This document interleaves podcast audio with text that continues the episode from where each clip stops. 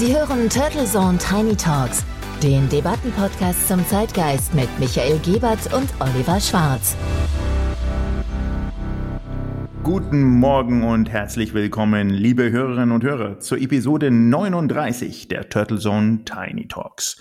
Wir freuen uns, dass Sie natürlich auch diese Woche wieder mit dabei sind. In den nächsten 20 Minuten laden wir Sie zu einer frischen Zeitgeist-Episode ein. Wir, das sind mein Co-Host Dr. Michael Gebert. Und natürlich Oliver Schwarz. Servus Oliver, geht's dir gut an diesem sommerlichen 14. Juni? Hallo Michael, ich freue mich auf eine bewegungsreiche Woche, nachdem ich mich die letzten Tage mit einem sehr, sehr schmerzhaften Hexenschuss gequält habe. Aber jetzt bitte keine Kommentare zum Alter. Ich wollte schon loslegen, das würde mir aber natürlich nie einfallen. Ich hatte mir schon Sorgen gemacht, ob du es heute Morgen vor das Mikrofon ins Studio schaffst. Das ist natürlich Ehrensache, aber im Ernst, das wünscht man seinem ärgsten Feind nicht. Ansonsten war das aber wieder eine ereignisreiche Woche und ich kann ebenfalls vermelden, mittlerweile zweifach geimpft zu sein. Oh, willkommen im Club. Damit gehörst du jetzt auch zu den erlauchten Millionen an glücklichen Bürgern, die ab heute wie die Heuschrecken über die guten Apotheker herfallen, um ein jetzt digitales Impfzertifikat für ihre CoughPass-App zu ergattern. ja, Apotheker müsste man sein. Ab heute klingelt's wieder in der Kasse, denn jedes ausgedruckte Zertifikat bringt ja 24 Euro. Da lacht die Apothekerseele und Herr Spahn wird zum modernen Asklepios, dem Gott und Schutzpatron. Unbedingt und ich bin gespannt auf die Apotheke, wo oben früher der Erich Honecker im Osten hing, vielleicht jetzt ein Bild von Erich Spahn oder wie der auch immer mit Vornamen heißen mag. Aber wie kommst du denn auf die 24 Euro, mein lieber Oliver? Jens Spahn ist ja fast immer von den 18 Euro ausgegangen. 18 Euro scheint die Lieblingszahl des Ministers oder seiner Berater zu sein. Die kennen wir ja auch von den Bürgerschnelltests. Nur auch da hat sie halt nicht gestimmt. Bei dir und mir als BioNTech-Geimpften muss der Apotheker ja zwei Datumsfelder in der Browsermaske ausfüllen. Das zweite Datum verursacht natürlich einen Mehraufwand in Höhe von sechs Euro. Respekt vor den Apothekerlobbyisten, die wirklich in der Champions League mitspielen. Wohl wahr. Und das kann man und muss man neidlos anerkennen.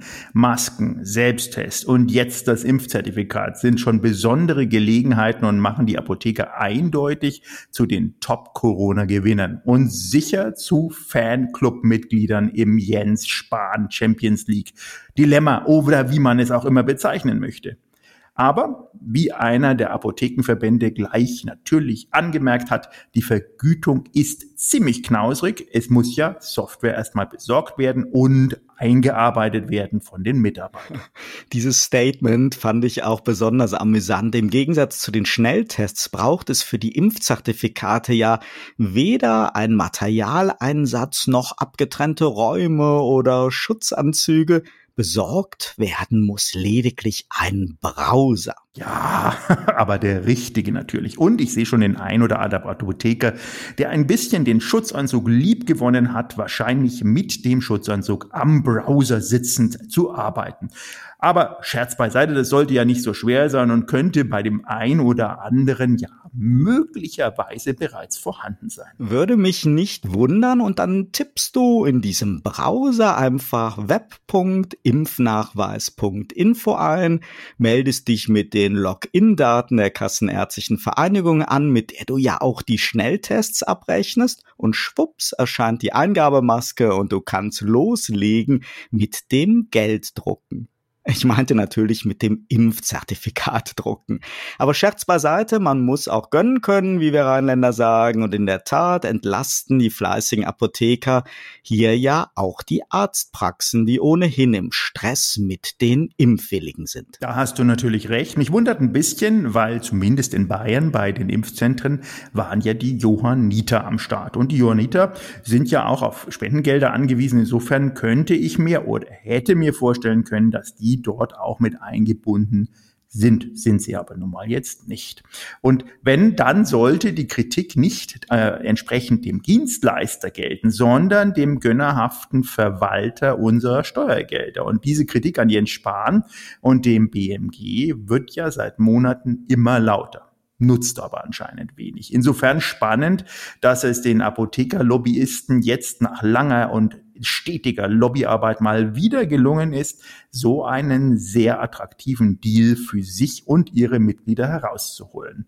Aber auch im Bundestagswahlkampf laufen sich die verschiedensten Lobbygruppen natürlich auch warm aktuell und der Ton wird rauer und schärfer. Mir fällt da natürlich ganz aktuell die unsägliche sogenannte Initiative Neue Soziale Marktwirtschaft ein, die uns gerade wieder mit einer ihrer üblichen massiven Anzeigenkampagnen beglückt hat und sich dieses Mal auf Annalena Charlotte Almar Baerbock eingeschossen hat.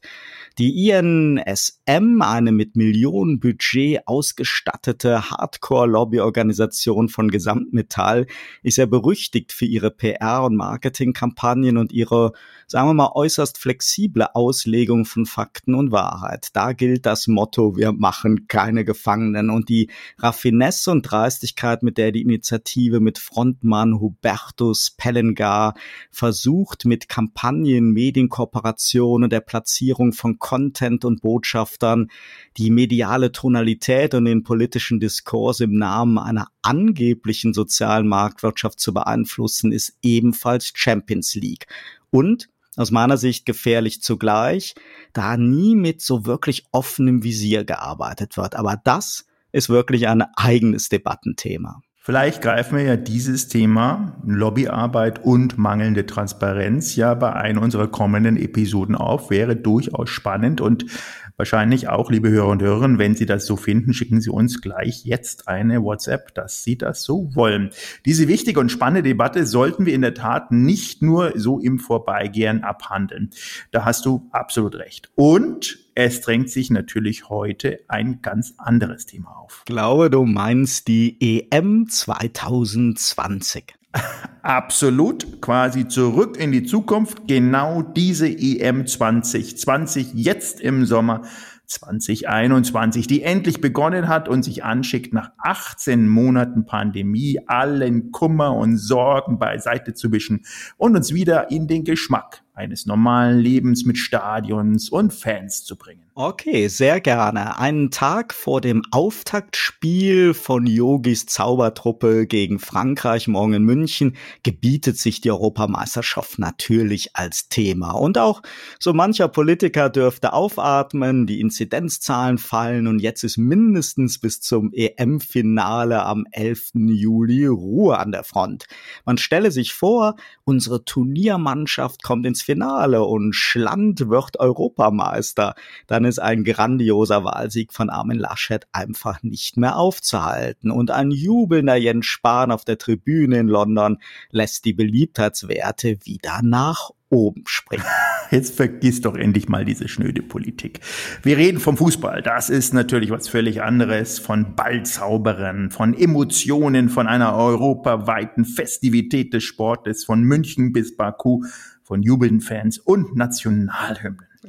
Apropos Baku und Nationalhymne, die kann ich auswendig.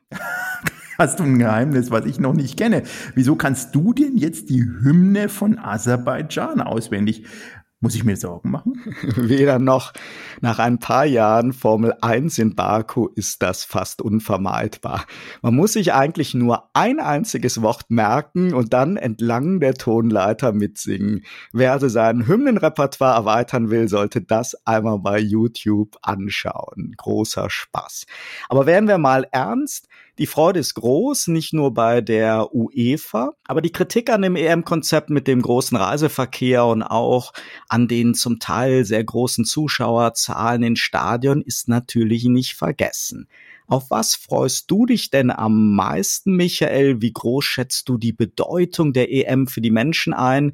Und wie glaubst du, ist es der UEFA gelungen, die EM 2020, ja, mit einem Jahr Verspätung nun doch vor zum Teil schon wieder 68.000 Fans im Stadion ausrichten zu können? Ja, ich glaube, das ist wirklich unterschiedlich äh, von der Zielgruppe her. Also ich persönlich freue mich drauf. Ich glaube, das ist wirklich nochmal mit dem König Fußball, der ja viel bewegen kann und auch schon gezeigt hat, dass er viel bewegt, ähm, eine Möglichkeit, die Leute wieder ein bisschen zurück aus dieser Lethargie zu bekommen. Auf der anderen Seite findet natürlich gerade, weil wir ja europaweit immer noch sehr viele Flecken haben, wo die Pandemie noch lange nicht überstanden ist, eine gewisse Entfremdung von Fußball und der Realität statt.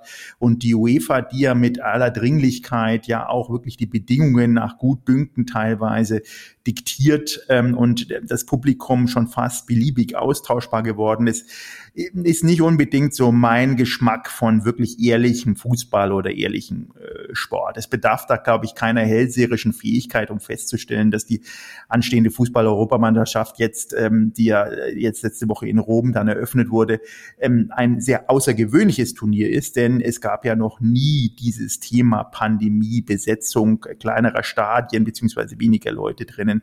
Und äh, die zwölf Länder, in denen die ja stattfinden sollte und das 60-Jahr-Jubiläum des Verbandes war ja in der Kombination für 2020 ein extrem starker und auch nationengetränkter, übergreifender Charakter des Fußballs, der dort gewürdigt werden sollte. Insofern steht viel auf dem Spiel ähm, und es ist auch in dem Zusammenhang natürlich im hohen Maße symbolisch unterfüttert, dass vor neun Jahren beschlossen wurde, von Baku bis Bilboa Fußball zu spielen und diese Europameister zu entwickeln. Also einfach das ganze Thema dann auch europäisch zu sehen. Und das überhaupt, wenn man mit einer einjährigen Verspätung jetzt äh, das sehen möchte, liegt vor allem daran, dass sich eben um ein dezentrales Turnier ähm, handelt. Und mit in den elf Spielorten quer über den Kontinent ist das für mich als Fan von Dezentralität natürlich schon ein Symbolwert und auch systemisch wunderbar. Ja, also ich bin selber kein so großer Fußballfan und habe auch mein Auto noch nicht mit all den schwarz-rot-goldenen Utensilien dekoriert, die in den Supermärkten jetzt den Platz der Schokoladen-Osterhasen eingenommen haben. Aber um da nochmal einzusteigen, was du eben auch schon angemerkt hast, dass in St. Petersburg und Baku gespielt wird, das ruft natürlich weitere Kritiker an der UEFA und ihrer ja oft beklagten mangelnden politischen Sensibilität auf den Plan. Aber gerade dadurch, weil dieses Mal quer durch Europa gespielt wird, wird die EM ja zu einer echten Europameisterschaft, die auch und gerade in diesen schwierigen Zeiten ihre Berechtigung hat, unbenommen dessen, dass natürlich bei vielen Entscheidungen von Organisationen wie dem IOC, der FIFA und UEFA Geld eine wichtige Rolle spielt und natürlich umstrittene Machthaber wie Präsident Aleyev aus Aserbaidschan die Gastgeberrolle bei großen Sportevents sicher auch für Politik-PR nutzen. Aber das stärkste beste Argument für diese Art milliardenschweren Mega-Events und der ganzen extra Würste für den König Fußball und die roten Teppiche für UEFA und Co. ist für mich noch nicht mal so der sportliche Aspekt, sondern der soziale, die Hoffnung auf ein friedliches Zusammenbringen von Menschen vieler Nationen, die Vorfreude, der Jubel und ja, gerade auch so in Zeiten von nationalen Egoismen und gewissen Anwallungen von einem neuen Kalten Krieg ist das halt wirklich wertvoll. Und ob sich das mit den kommerziellen Interessen der Veranstalter und den politischen Realitäten in Einklang bringen lässt, ist natürlich schon lange immer so eine Gratwanderung. Aber ohne so diesen Restidealismus und einen Sportsgeist wäre so ein Event momentan sicherlich nicht zu rechtfertigen, gerade in einer Sportart, die ohnehin omnipräsent ist. Ja, und ich glaube ganz ehrlich gesagt, am Anfang war ja äh, so ein bisschen das robuste Auftreten der UEFA ähm, auch in die Kritik geraten. Man erinnert sich vielleicht dran, Markus Söder, seines Zeichens christlich-sozialer Ministerpräsident hier im Freistaat Bayern, der ja äh, so eine Art Corona-Sheriff auch äh, eingenommen hat in der Bundeslage, hatte ja keine Mühe, Ausgangssperren am Abend zu verhängen, aber intervenierte dann auch äh, natürlich diese 14.000 Fans auf den Tribünen in der München Allianz Arena auch zuzulassen. Und den Verlust dieser vier EM-Partien sah man offenbar so gravierend wichtig an, dass irgendwie da auch eine Absichtserklärung äh, gab, die UEFA natürlich zu besänftigen und zu unterstützen. Das ist ähm, Geschmäckler, wo man sagt, jetzt, ähm, wo die Inzidenzzahlen runtergehen, okay, aber jetzt da das Turnier ja quer durch den Kontinent äh, ausgetragen wird, ist es eh nur ohnehin schwer. Denn volle Ränge, wie du es erwähnt hast, sind wohl jetzt nur in Budapest ähm, okay und zugelassen. Immerhin die Hälfte der Plätze in St. Petersburg und Baku. Doch die 14.000 zum Beispiel in München genügen, um dieses Produkt EM halbwegs stimmungsvoll dann auch ins Bild zu setzen. Hin zu einem überregionalen und äh, transnationalen Publikum durch die prächtigen Szenen, die dann im Internet oder im Fernsehen auch aufbereitet werden. Apropos dramatische Szenen, wir hatten da ja übers Wochenende auch die ein oder andere dramatische Szene beim Dänemark-Spiel. Da hast du recht. Vorgestern gab es gleich beim zweiten Spiel der EM einen langen Schreckmoment, als der dänische Spieler Christian Eriksen auf dem Platz kollabierte und mit dem Leben kämpft. An dieser Stelle wünschen wir gute Besserung. Zum Glück scheint es ihm ja besser zu gehen. Für die Zuschauer und Fans war das eine bedrückende Situation für die EM-Organisatoren in doppelter Hinsicht eine Herausforderung. Man kennt das ja so vom alpinen Ski nach schweren Stürzen bei Rennen und der ständigen Frage, wird abgebrochen oder geht der Wettbewerb weiter? Hier kam noch hinzu, dass ja tausende Menschen im Stadion waren und man sich auch für die ja um die Gedanken machen musste die Entscheidung, das Spiel nicht zügig als beendet zu erklären und das Stadion zu räumen, ist im Nachhinein die absolut richtige gewesen für die EM, für die Spieler und auch für die Zuschauer. Aber in dem Moment, als die Kollegen vom ZDF sichtlich geschockt kapituliert haben und ihre Sportsendung mit Millionen Zuschauern beendet und gegen eine Bergrettungsfolge aus dem Serienarchiv getauscht haben, konnte man beim ZDF-Kommentator und den Experten im Studio nicht nur die Erschütterung spüren, sondern auch die mittlerweile latent vorhandenen Vorbehalte gegen die UEFA. Es wurde sogar schon vom Abbruch der ganzen EM gesprochen und man konnte in der Runde nicht verstehen, warum das Spiel nur suspended war. Zum Glück für alle Fans und die Organisatoren kam dann aus dem Krankenhaus die Entwarnung, dass es Ericsson besser ginge und wie um den zu erwartenden Diskussionen unter Kommentatoren und TV-Experten vorzubeugen, kam dann noch so diese kleine, aber feine Anekdote hinzu, dass es Ericsson gewesen sein soll, der sich aus dem Krankenhaus per FaceTime gemeldet hat und dazu aufgerufen haben soll, weiter zu spielen. Da wird der UEFA ein Stein vom Herzen gefallen sein. Ja, und auch natürlich die menschliche und empathische Variante des Captains der dänischen Mannschaft nicht zu unterschätzen, der dann wirklich sich sofort natürlich um die geschockte Frau des Spielers äh, gekümmert hat und auch im Team beschlossen hat, nach der entsprechenden äh, Bekanntgabe äh, weiterzuspielen. Also Hut ab vor der Mannschaft und nur das Beste für den entsprechenden Spieler. Michael, wer ist denn dein Favorit bei diesem Turnier? Mein Favorit äh, ist äh, spannenderweise Frankreich. Ähm, ich habe jetzt ein kleines Turnierspiel mit meinen Patenkindern, wo wir tippen und da bin ich ähm, in die Frankreich-Position gegangen. Also vielleicht ein bisschen riskant, aber ich glaube, dass sie das ganz gut wuppen werden. Ich habe, wie gesagt, wenig Ahnung von Fußball und neige meist zu Sympathien für Außenseiter. Ein wenig traurig bin ich daher, dass ich feststellen musste, dass Griechenland nicht mit dabei ist. Das war 2004 ja wirklich ein Fest, als König Otto Rehagel die Hellenen zur Europameisterschaft geführt hat. Ich konnte die Begeisterung damals auch wirklich selber live in Griechenland erleben und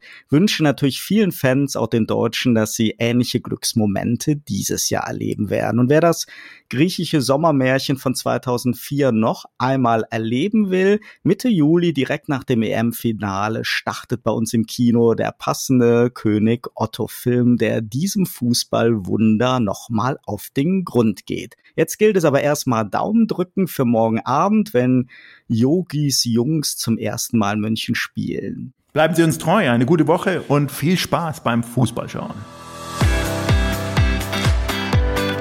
Turtle Zone Tiny Talks der Debattenpodcast mit Michael Gebert und Oliver Schwarz.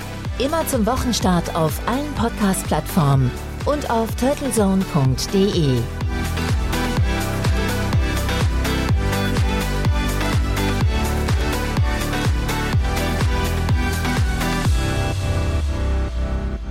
Κριστιανό Ρονάλντο θα πάρει την κεφαλιά και βγάζει τον Μιγέλ επικίνδυνα μπροστά. Πάει να ανοίξει και να περάσει τον Δέλα. Κάνει το σουτ. Κόρνερ από τον Αντώνη Νικοπολίδη στο πρώτο καλό σουτ του αγώνα στο 13ο λεπτό. Ο Χαριστέας τέταρτη. Πάει να πλασάρει. Δεν είναι. Όχι, ο Κοχτού φύγει μπάλα. Ρίζα στο Χαριστέας και ο Δέλας. Γκολ! Γκολ! Γκολ!